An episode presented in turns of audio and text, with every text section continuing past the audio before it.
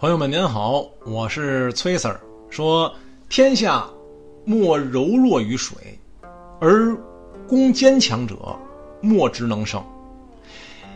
以其无以易之，弱之胜强，柔之胜刚。天下莫不知，莫能行。是以圣人云：“受国之垢，是为社稷主；受国不祥。”是为天下王，正言若反。什么意思呢？说天下万物啊，没有比水更柔弱的了。然而攻击坚硬强壮之物啊，没有能胜过它的。因而呢，水是没有事物可以代替得了的。柔胜刚，弱胜强，天下没有不知道的。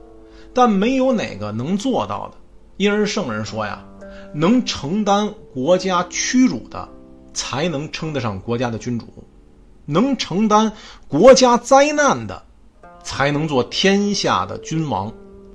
正面的言语好像是在反说一样。水啊，在老子的《道德经》里曾经反复多次的出现。水作为柔弱的象征。贯穿于老子思想的整个过程中，备受老子称道。我们在前面的章节中啊，已经介绍了水的特性，比如它的顺势而为、甘居下位、啊柔弱、顺畅、坚韧等等的，都是我们熟知的，所以不再一一的赘述了。老子说：“天下万物啊，没有比水更柔弱的了，然而它却是最坚强的。为什么这么说呢？”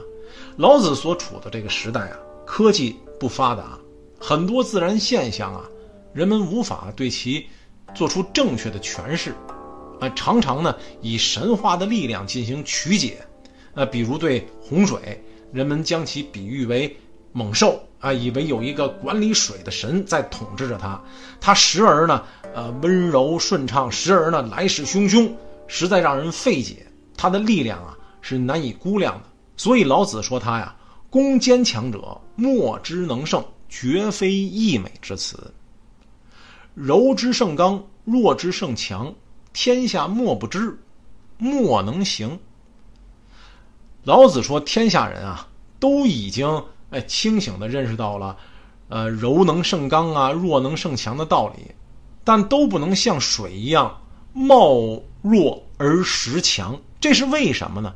这是因为。在弱肉强食的社会里啊，人们从小就被灌输出一种思想，那就是要争先，要争强，绝不能够软弱，因为软弱就会被强食。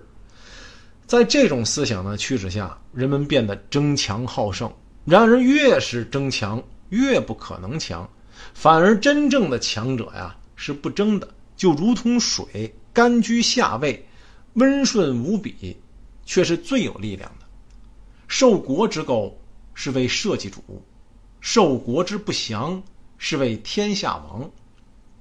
这是老子啊引用圣人的话，来说明真正的君主应当具备的品德，配得上做一国之主的人啊，能够承受得了国家的耻辱。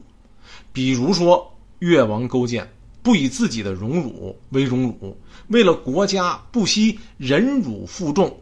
他像水一样柔弱，能屈能伸，而不是穷兵黩武。他知道爱惜民力，知道尊重老百姓的生命。只有这样的人，才配称为国家的君主。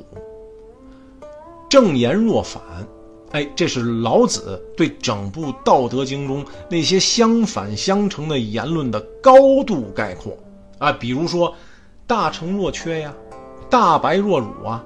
大巧若拙呀，大智若愚呀，大辩若讷呀，等等的，正面是成，反面是缺，正面是一套，反面又是一套，正面和反面是矛盾的统一体。老子在此说呀，正言若反和原文啊并不是割裂的，它是承接上文所说的，水的柔弱和刚强。好，各位朋友。请您持续关注本系列作品，下一回咱们再说说这抱怨以德。